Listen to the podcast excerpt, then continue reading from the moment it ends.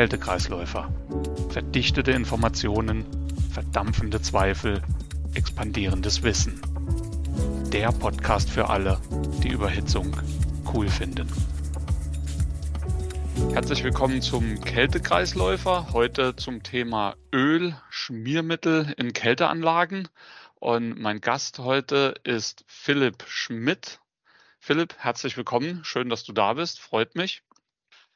Ja, hallo Jörg, danke für die Einladung. Ja, mein Name ist Philipp Schmid. Ähm, ja, ich bin gelernter Kälteanlagenbauer und nach meiner Weiterbildung zum Techniker habe ich ähm, ja 2014 bei der Firma Bock beziehungsweise natürlich jetzt seit neuesten äh, bei der Firma Danfoss Bock in der Anwendungstechnik angefangen. Ja, hier in der Anwendungstechnik unterstützen wir im Endeffekt unsere Kunden zu allen technischen Fragen zum Produkt, ähm, helfen ihnen weiter mit Auslegung, kümmern uns um Reklamation, ja, alles, was irgendwie zum Produkt äh, dazugehört, versuchen wir natürlich zu beantworten. Und zusätzlich beschäftige ich mich gerade auch mit dem Thema Kältemittel und Öle relativ ausgiebig in den letzten Jahren, da es ja auch immer ja, aktuell aufgrund der sämtlichen Regularien immer interessanter und komplexer wurde in den letzten Jahren. Und genau da steigen wir dann halt eben ein in dieses ganze Wissen, das du hast bezüglich Kältemittel und Öl. Und ja, wenn wir über Kälteanlagen sprechen, dann sollte ja in der Anlage, also im Kältemittelkreislauf, möglichst nur Kältemittel sein, sonst nichts, also keine Fremdstoffe und so weiter. Jetzt brauchen wir aber auch ein Schmiermittel für die Verdichter. Hm. Und daher ist halt eben auch Öl im Kältemittelkreislauf unterwegs. Ich sage jetzt Öl. Äh, was würdest du sagen? Ist das Öl? Ist das Schmiermittel? Äh, was, was soll man denn da sagen? Ja, prinzipiell Öl als äh, Überbegriff passt natürlich äh, soweit schon, aber leider gibt es natürlich in der Kältebranche nicht ein Öl, was für alle Anwendungen beziehungsweise für alle Kältemittel geeignet ist. Ähm, hier gibt es natürlich unterschiedliche Öltypen. Ähm, die Auswahl von dem passenden Öl oder der Öltype hängt natürlich immer von dem verwendeten Kältemittel als auch von den Betriebsbedingungen der Kälteanlage ab. Ähm, beispielsweise gibt es ähm, ja Mineral- beziehungsweise auch Alkylbenzolöle, welche ähm, Hauptanwendung, auch viele Anwendungen in der NH3-Branche ähm, Verwendung finden oder auch wie in der Vergangenheit beispielsweise für R22 Anlagen beziehungsweise R22 Anwendungen jetzt kann man sich ja ziemlich gut vorstellen, so ein Verdichter, da, da gibt es halt eben die Kurbelwelle, die dreht sich, da ist ein Lager drauf, um den Druck vom, vom Verdichter aufzunehmen und dass dieses Lager dann halt eben eine Schmierung braucht. Gibt es noch andere Aufgaben, die das Öl hat im Verdichter oder im Kältemittelkreislauf? Die Hauptaufgabe erstmal vom Öl ist die Schmierung von sämtlichen bewegten Teilen im Verdichter, um einfach zu gewährleisten, dass einmal ein ausreichend hoher Schmierfilm vorhanden ist, dass wir jetzt keinen Verschleiß an den Lagerstellen, an den bewegten Teilen bekommen. Ähm, aber generell bei der ganzen Prozess entsteht ja auch durch gewisse Reibung, entsteht eine gewisse Wärme. Das Öl hat natürlich auch noch die Aufgabe, ähm, von den Stellen die Wärme abzutransportieren. Eine weitere Aufgabe natürlich des Öles ist die Abdichtung, ähm, sei es äh, bei allen Dichtungen beispielsweise Elastomer, Weichstoffdichtung oder aber auch in unserem Verdichter haben wir Ventilplatten, wo wir zwischen Hoch- und Niederdruckseite einfach auch eine Abdichtung benötigen und da hilft natürlich das Öl entsprechend. Du hattest gerade Wärmetransport gesagt. Also du sprichst vom Wärmetransport innerhalb des Verdichters, dass da halt eben das Öl einen, einen gewissen Wärmetransport innerhalb des Verdichters macht? Genau, also mir entsteht dadurch bewegte Teile, entsteht ja gewisse Reibung im Verdichter, sage ich mal. Natürlich, das Öl soll so weitgehend wie möglich die Reibung minimieren oder nicht statt, keine Reibung stattfindet. Und äh, das Öl, das wird ja auch im Kältekreislauf ähm, aus dem Verdicht ausgetragen und hierbei wird natürlich auch die Wärme von den Lagerstellen abgeführt. Und das, das ist ein guter Punkt. Denn im Kältemittelkreislauf sind ja auch noch andere Komponenten verbaut. Hm. Also hm. klar, wir haben den Verdichter, logisch, die zwei Wärmeübertrager, dann aber oftmals noch Magnetventile oder Expansionsventile oder irgendwelche Druckregler und so weiter. Und die sind auch häufig so ausgelegt, dass die ein kleines bisschen Öl, das halt eben mit dem Kältemittel transportiert wird, zur Schmierung brauchen. So, damit das Öl aber transportiert werden kann, gibt es ja bestimmte Anforderungen ans Öl. Welche sind das denn? Im Kältekreislauf haben wir natürlich auch sehr viele andere Materialien verbaut. Beispielsweise, wie schon erwähnt, die Dichtung, Elastomere. Wir haben Kupfer, wir haben Aluminium etc. Und hier sollte natürlich dieses Öl-Kältemittel-Gemisch keine chemischen Reaktionen äh, hervorrufen. Und zusätzlich, gerade eben Verdichter, auch auf den Verdichter bezogen, haben wir natürlich auch sehr hohe Verdichtungsendtemperaturen beziehungsweise hohe, sehr, hohe Verflüssigungstemperaturen. Und hier sollte das Öl natürlich eine relativ hohe thermische Stabilität aufweisen. Nicht, dass mir ein durch zu hohe Temperaturen ein Zersetzungsprozess hervorgerufen wird. Klar, das Öl altert natürlich durch sehr hohe Temperaturen auch deutlich schneller und ähm, es sollte natürlich durch die hohen Temperaturen auch keine Verkokung vom Öl stattfinden. Das kann ich gut nachvollziehen. Was ist denn mit den niedrigen Temperaturen? Ich meine, das ist ja doch eine ziemliche Anforderung. Zum einen die hohe Temperatur Endverdichtung und zum anderen, wenn ich, wenn ich jetzt den Verdampfer mir anschaue, der liegt ja deutlich niedriger. Welche Schwierigkeit oder welche Herausforderungen habe ich denn da? Genau, also im Verdampfer kommen wir an Temperaturbereichen, sage ich mal, einer typischen Tiefkühlanwendung bei minus 30 Grad Verdampfungstemperatur. Hier muss natürlich ähm, das Öl auch weiterhin die seine Fließfähigkeit haben. Das heißt, äh, sehr tiefen Temperaturen wird das Öl ja sehr dick und ähm, hier müssen wir gewährleisten, dass das Öl natürlich auch aus dem Verdampfer zurück zum Verdichter geführt wird, äh, um einfach hier das zu gewährleisten, dass der Verdichter immer ausreichend Öl zur Verfügung hat. Natürlich ist die Ölrückführung ähm, im System sehr entscheidend auf die Rohrdimensionierung beispielsweise, dass wir hier immer eine ausreichend hohe Strömungsgeschwindigkeit haben. Und äh, jetzt gibt es ja Öle, die mit dem Kältemittel mischbar sind und Öle, die nicht mischbar sind mit dem Kältemittel. Welche Öle sind denn da sinnvoller? Genau, dies hängt natürlich auch immer ein bisschen von der Anwendung ab. Ähm, Im typischen Kältesystem ähm, Direktexpansion beispielsweise könnte es natürlich sein, dass wenn wir eine Mischungslücke haben, also Mischungslücke bedeutet im Endeffekt, dass wir ein Zwei-Phasen-Gebiet bekommen vom Kälte, zwischen Kältemittel und Öl. Das heißt, ein Stoff, abhängig von der Dichte, wird oben aufschwimmen und der andere wird absinken. Und hier könnte natürlich im Worst Case passieren, dass beispielsweise das ganze Öl im Verdampfer bleibt und somit ähm, die Ölrückführung zum Verdichter schwierig wird.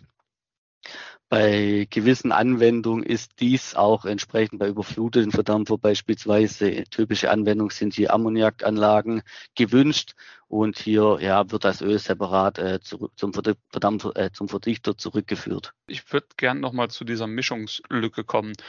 Ähm, Mischungslücke heißt, es gibt Öle, die sind in bestimmten Temperaturbereichen mit dem Kältemittel mischbar. Und wenn sich das ändert, mischen die sich nicht mehr und die separieren sich wirklich vom Kältemittel. Ist das so? Genau, genau so ist das. Ähm, wir haben, wie gesagt, eine Phasentrennung zwischen den beiden Stoffen und somit haben wir ein Zwei-Phasengebiet und ein Stoff schwimmt dann wirklich oben und der andere sinkt ab. Okay. Und hat das, ist das stark von der Temperatur abhängig, sowas? Oder wovon ist das abhängig, wann so eine Mischungslücke da entsteht? Also prinzipiell ist es immer vom Öl natürlich mit abhängig und von dem Kältemittel. Hier unterscheiden sich die Kältemittel auch ähm, entsprechend. Wir haben den gleichen Öltyp, aber auch äh, verschiedenes Kältemittel. Dann verschieben sich teilweise auch die Mischungslücken und prinzipiell ist es auch mal äh, von der Temperatur abhängig. Okay. Das hört sich nach einem ziemlich komplexen Zusammenspiel an. Also zwischen Temperatur, wie viel Kältemittel im Öl ist. Du hattest Fließfähigkeit erwähnt, die, die dann wieder auch von der Temperatur abhängig ist für den Rücktransport des Öls. Gibt es denn jetzt eine bestimmte Ölsorte oder eine bestimmte Ölart, wo man sagt, ja, das ist so ziemlich das Beste für eine Kälteanlage? Ah, leider, leider nicht. Äh, wäre zu einfach, wenn wir einfach nur ein Öl wählen könnten. Hängt natürlich, wie schon erwähnt, immer von den verwendeten Kältemitteln, von den Anlagenbedingungen etwas ab. Ähm, hier gibt es natürlich die verschiedensten Öltypen. Beispielsweise hat es, gibt es die Polyolesteröle, was so in der Kältebranche in dem klassischen System mit Fluorkohlenwasserstoffen, also typischerweise 134 A etc., aber auch mit den neuen HFO-Kältemitteln äh, verwendet wird, sind so typisch diese Esteröle. ähm, aber auch in der Verwendung zum Beispiel bei CO2-Anlagen werden äh, typischerweise Esteröle verwendet. Wenn du sagst Esteröle in einer CO2-Anlage und, und äh, von mir aus auch für, für andere Kältemittel, das muss nicht unbedingt das gleiche Öl dann sein, denn Esteröl gibt's oder Esteröle gibt es wahrscheinlich auch relativ viele. Genau, es gibt äh, die verschiedensten Esteröle mit speziellen Additiven, aber auch es gibt die Esteröle in einer ganzen Fülle an Viskositäten, also sprich wie dick, wie dünn das Öl ist. Zum Beispiel wird bei tieferen Verdampfungstemperaturen einfach eine tiefere Grundviskosität verwendet, um gerade die Fließfähigkeit ähm, zu gewährleisten. Und bei sehr hohen Verdampfungstemperaturen, wenn wir jetzt mal Richtung Klima beziehungsweise Wärmepumpenanwendung gegebenenfalls auch geht, ist es einfach ähm, notwendig, höher viskose Öle zu verwenden, damit das Öl nicht zu dünn wird und somit ähm, der, die Schmierfähigkeit vom Öl aufrechterhalten wird. Wenn ich jetzt einen, einen Ölwechsel mache oder irgend irgendwie Öl nachfüllen muss in einer Anlage, woher weiß ich denn, welches das Richtige ist, was ich da reinmachen soll? Also prinzipiell sollte natürlich immer ähm, dieses Öl verwendet werden, was von dem jeweiligen Verdichterhersteller ähm, empfohlen wird, dokumentiert wird. Die Information findet sich in der Regel auch in der jeweiligen Montageanleitung des Verdichters oder aber auch ähm, das vom Werk aus eingefüllte Öl steht üblicherweise auf dem Typenschild von dem, auf dem Verdichter. Und wenn ich genau dieses Öl wieder benutze, muss ich also nicht das bestehende Öl rausholen aus dem Verdichter, sondern ich kann nachfüllen. Gut, prinzipiell empfehlen wir in regelmäßigen Abständen bei der Wartung natürlich das Öl zu wechseln. Ähm, prinzipiell das Öl altert aufgrund der hohen Anforderungen, sage ich mal, im Verdichter. Wir haben hohe Drücke und hohe Verdichtungsendtemperaturen im Kältekreislauf im Verdichter.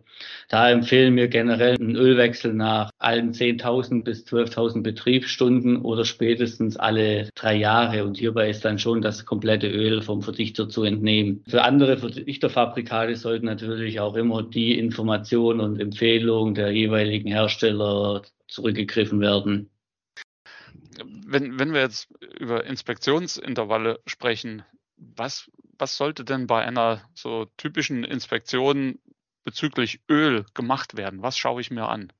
Auf jeden Fall mal der erste Blick geht natürlich auch äh, bei einer typischen Inspektion auf den Ölstand vom Verdichter, also einfach auch mal zu sehen, haben wir noch genügend Öl in der in dem Verdichter enthalten, also auf das Verdichter Schauglas sehen wir den Ölstand im Verdichter. Zusätzlich natürlich, äh, wenn Sie in der Anlage sind, ähm, sollten alle Betriebsbedingungen mal überprüft werden. Das heißt, die Temperaturen, Drücke, sind diese noch im normalen Bereich? Sämtliche Sicherheitseinrichtungen sollten überprüft werden oder einfach auch mal darauf achten, ob der Verdichter ähm, gewisse Laufgeräusche macht, einfach mal zu hören, ist da alles noch in Ordnung? Jetzt beim Service bleibend, ähm, da gibt's ja diese Information, eine, eine Ölkanne, eine Öldose, die sollte möglichst kurz nur geöffnet sein. Also ich soll die nicht aufmachen, eine ganze Zeit lang stehen lassen oder vielleicht auch ein Öl, das, dass ich ähm, eine Öldose, die ich, die ich benutzt hatte, dass die zwei, drei Tage offen steht und dann kann ich die wieder benutzen. Das sollte ich nicht machen. Warum eigentlich nicht? Also einige Öle, beispielsweise die Polyesteröle oder auch die Polyalkylenglykol-Öle, kurz PAG-Öle, weisen eine sehr starke Hygroskopie auf. Sprich, ähm, wenn die Öle für eine gewisse Zeit offen stehen, ähm, nehmen sie die Feuchtigkeit aus der Luft auf und ähm, ja, die Öle werden dann entsprechend feucht. Und aber wenn ich hier über einen längeren Zeitraum spreche, meine ich circa zwei Stunden. Und anschließend sind die Öle einfach zu, mit zu viel Feuchtigkeit enthalten. Sie werden schlecht, beziehungsweise hier können dann chemische Reaktionen stattfinden. Beispielsweise, wenn wir jetzt die Esteröle nehmen, Ester und Wasser reagiert im Endeffekt zu Alkohol und Säure. Das heißt, wir haben in einem Kältekreislauf quasi Alkohol und Säure und die Säure kann dann beispielsweise das Kupfer angreifen, typischerweise die Kupferleitung, die Motorwicklung und ähm, dies kann im Ende an den Ventilplatten zu einer gewissen Kupferplattierung führen und somit auch zu Verdichterschäden. Philipp, herzlichen Dank für, für das Gespräch. Sehr interessante Infos. Ähm, spannende, spannende Sache mit dem Öl, denn Gelernt haben wir jetzt, Öl ist nicht gleich Öl. Es geht darum, das richtige Öl zu haben für das jeweilige Kältemittel, für die jeweilige Anwendung, für den jeweiligen Verdichtertyp. Also es ist notwendig, da wirklich genau das Öl zu verwenden, das auch von dem Verdichterhersteller vorgegeben ist, auch für diese Anwendung, um eine möglichst lange Lebensdauer der gesamten Kälteanlage hinzukriegen. Ölwechselintervalle, Inspektionsintervalle einhalten und die Öldose bitte geschlossen halten. Dankeschön nochmal, auch an alle, die uns zugehört haben und bis zum nächsten Mal. Immer unterkühlt entspannen. Danke, tschüss.